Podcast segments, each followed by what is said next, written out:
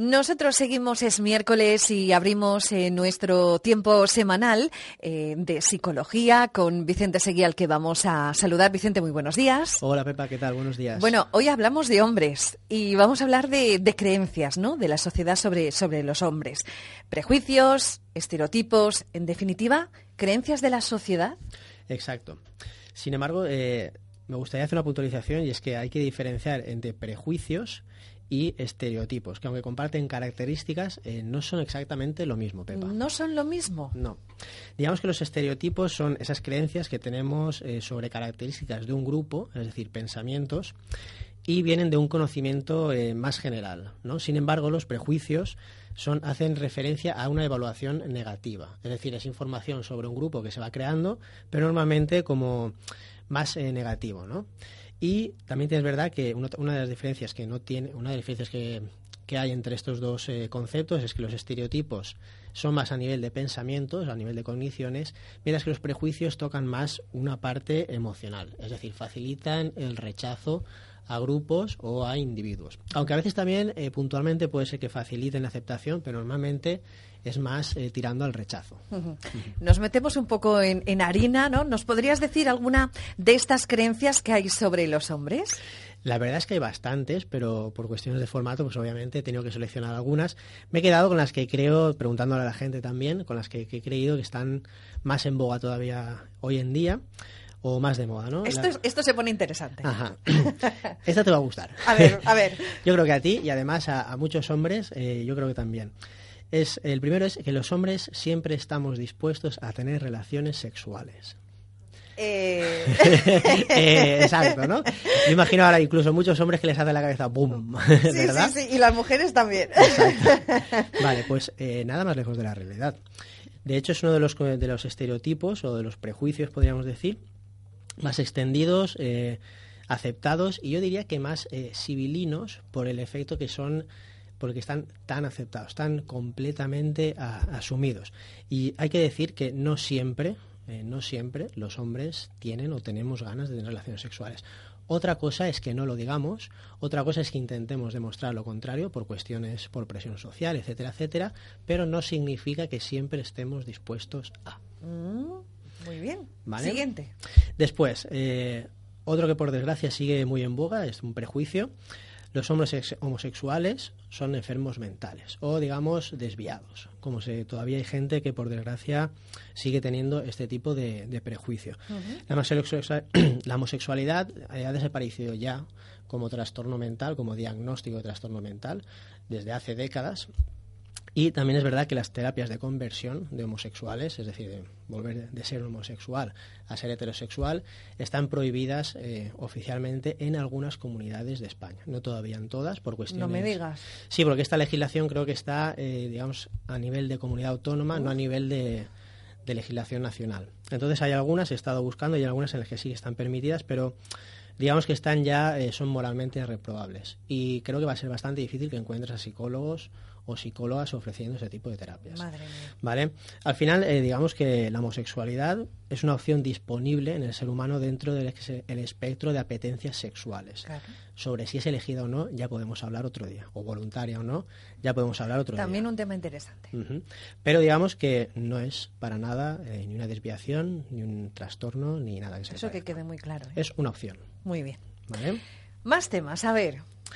Pues bueno, los hombres seguían más por la razón. Este es un tema también muy de Marte y Venus, ¿no? Marte son más los hombres, Venus son más las mujeres, los hombres son más racionales, las mujeres son más emocionales.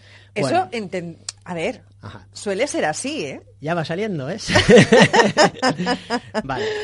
Vamos a hacer eh, el, siguiente ejercicio. Convénceme. Digamos que tu cerebro y el mío, ¿Mm? estructuralmente hablando, son ¿Mm? lo mismo. vale. tenemos un hipocampo, un lóbulo frontal, lóbulo parietal, etcétera. Vale. Pero sí que es verdad que morfológicamente ahora mismo son diferentes. ¿A qué se debe esto?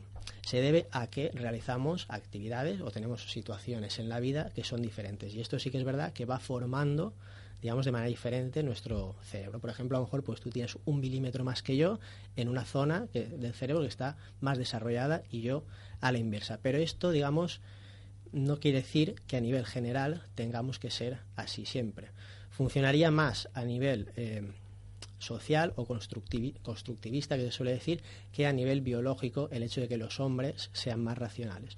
Nada más lejos de la verdad. Tenemos las, las mismas partes del cerebro y por lo tanto las mismas opciones de tener los mismos comportamientos. Oh, ¿Vale? Otra muy interesante, eh, los hombres somos más violentos. Sí que me gustaría decir, eh, por favor, dejemos de mandar este mensaje. Aquí creo que para empezar lo primero que habría que definir es qué es una conducta violenta. Violenta, que puede, mm, se puede mm, llevar a cabo en una mujer y en un hombre. Exacto, Sucede que sí que es verdad que los hombres tiran, tiramos más de conductas de agresión física. Dentro de lo que es el espectro de conductas violentas, que también puede ser gritar, que también puede ser ejercer otros tipos de violencia, en la agresión física tiramos más. ¿Por qué? Esto probablemente puede ser explicado debido al efecto de disponibilidad. Es decir, cuando una persona tiene disponible algo a mano, cuando puede utilizar algo, aumentan las probabilidades de que lo utilice. ¿Esto qué quiere decir? Que si a la inversa los hombres no tuvieran esta superioridad física, es muy probable que no la utilizaran tanto. Pero no es porque estén programados genéticamente, ni biológicamente, ni nada parecido para ser agresivos, ni nada de eso. Simplemente hay una opción y se utiliza. Y si no existiese, o en el caso de las mujeres que tienen esa inferioridad, no se utilizaría. ¿vale? Interesante. Y bueno, por último, para terminar, eh, uno que también se mantiene hoy, eh, aunque cada vez menos, esto sí que es verdad, es los hombres deben ocuparse más del trabajo asalariado fuera de casa. ¿Y las mujeres en casa? Exacto. ¿vale? Este es otro que también seguramente retomaremos eh, la semana que viene cuando hablemos de creencias en, sobre las mujeres. Pero bueno, a día de hoy yo creo que para cambiar esto podríamos hacer un ejercicio muy sencillito, que es, podemos cambiar la palabra deben por la palabra se. Es decir, los hombres se ocupan más del trabajo asalariado fuera de casa. Aquí lo que hacemos es cambiar, convertir la creencia simplemente en un dato. Y esto ya nos va a hacer que sea más flexible esta idea. Sí que es verdad que a día de hoy puede estar sucediendo eso, pero no quiere decir que tenga que ser Que sea como norma, claro. Exacto. De hecho, yo creo que cada vez más estas cosas se van igualando. Mm. Con la incorporación a las mujeres del mercado laboral, con la incorporación de la posibilidad legal del divorcio, todo esto ha ido transformando la sociedad y sí que es verdad que cada vez más mujeres están ocupándose el trabajo asalariado y oye, que no pasa nada. Y que los hombres también hay que decir que esto muchas veces, eh, digamos, como que no se tiene en cuenta o si, digamos, se infravalora, los hombres también les gusta estar en familia, también les gusta cuidar de los suyos y también aman a sus hijos, al igual que las mujeres. Y tanto que sí. Bueno, ¿y dónde podemos encontrarte, Vicente? Vale, pues podéis encontrarme a mí y a mi compañero Nico Aros en la calle Marqués de Campo 18, segundo B, teléfono 630-659166 y en redes sociales como arroba psicología, Instagram, Twitter o Facebook. Muy bien. Esta semana hemos hablado de las creencias de la sociedad sobre los hombres y la semana que viene nos toca a nosotras, a las mujeres. Bueno, Hay para pues todos Hasta la semana que viene. Igualmente, gracias Pepa. Hasta luego.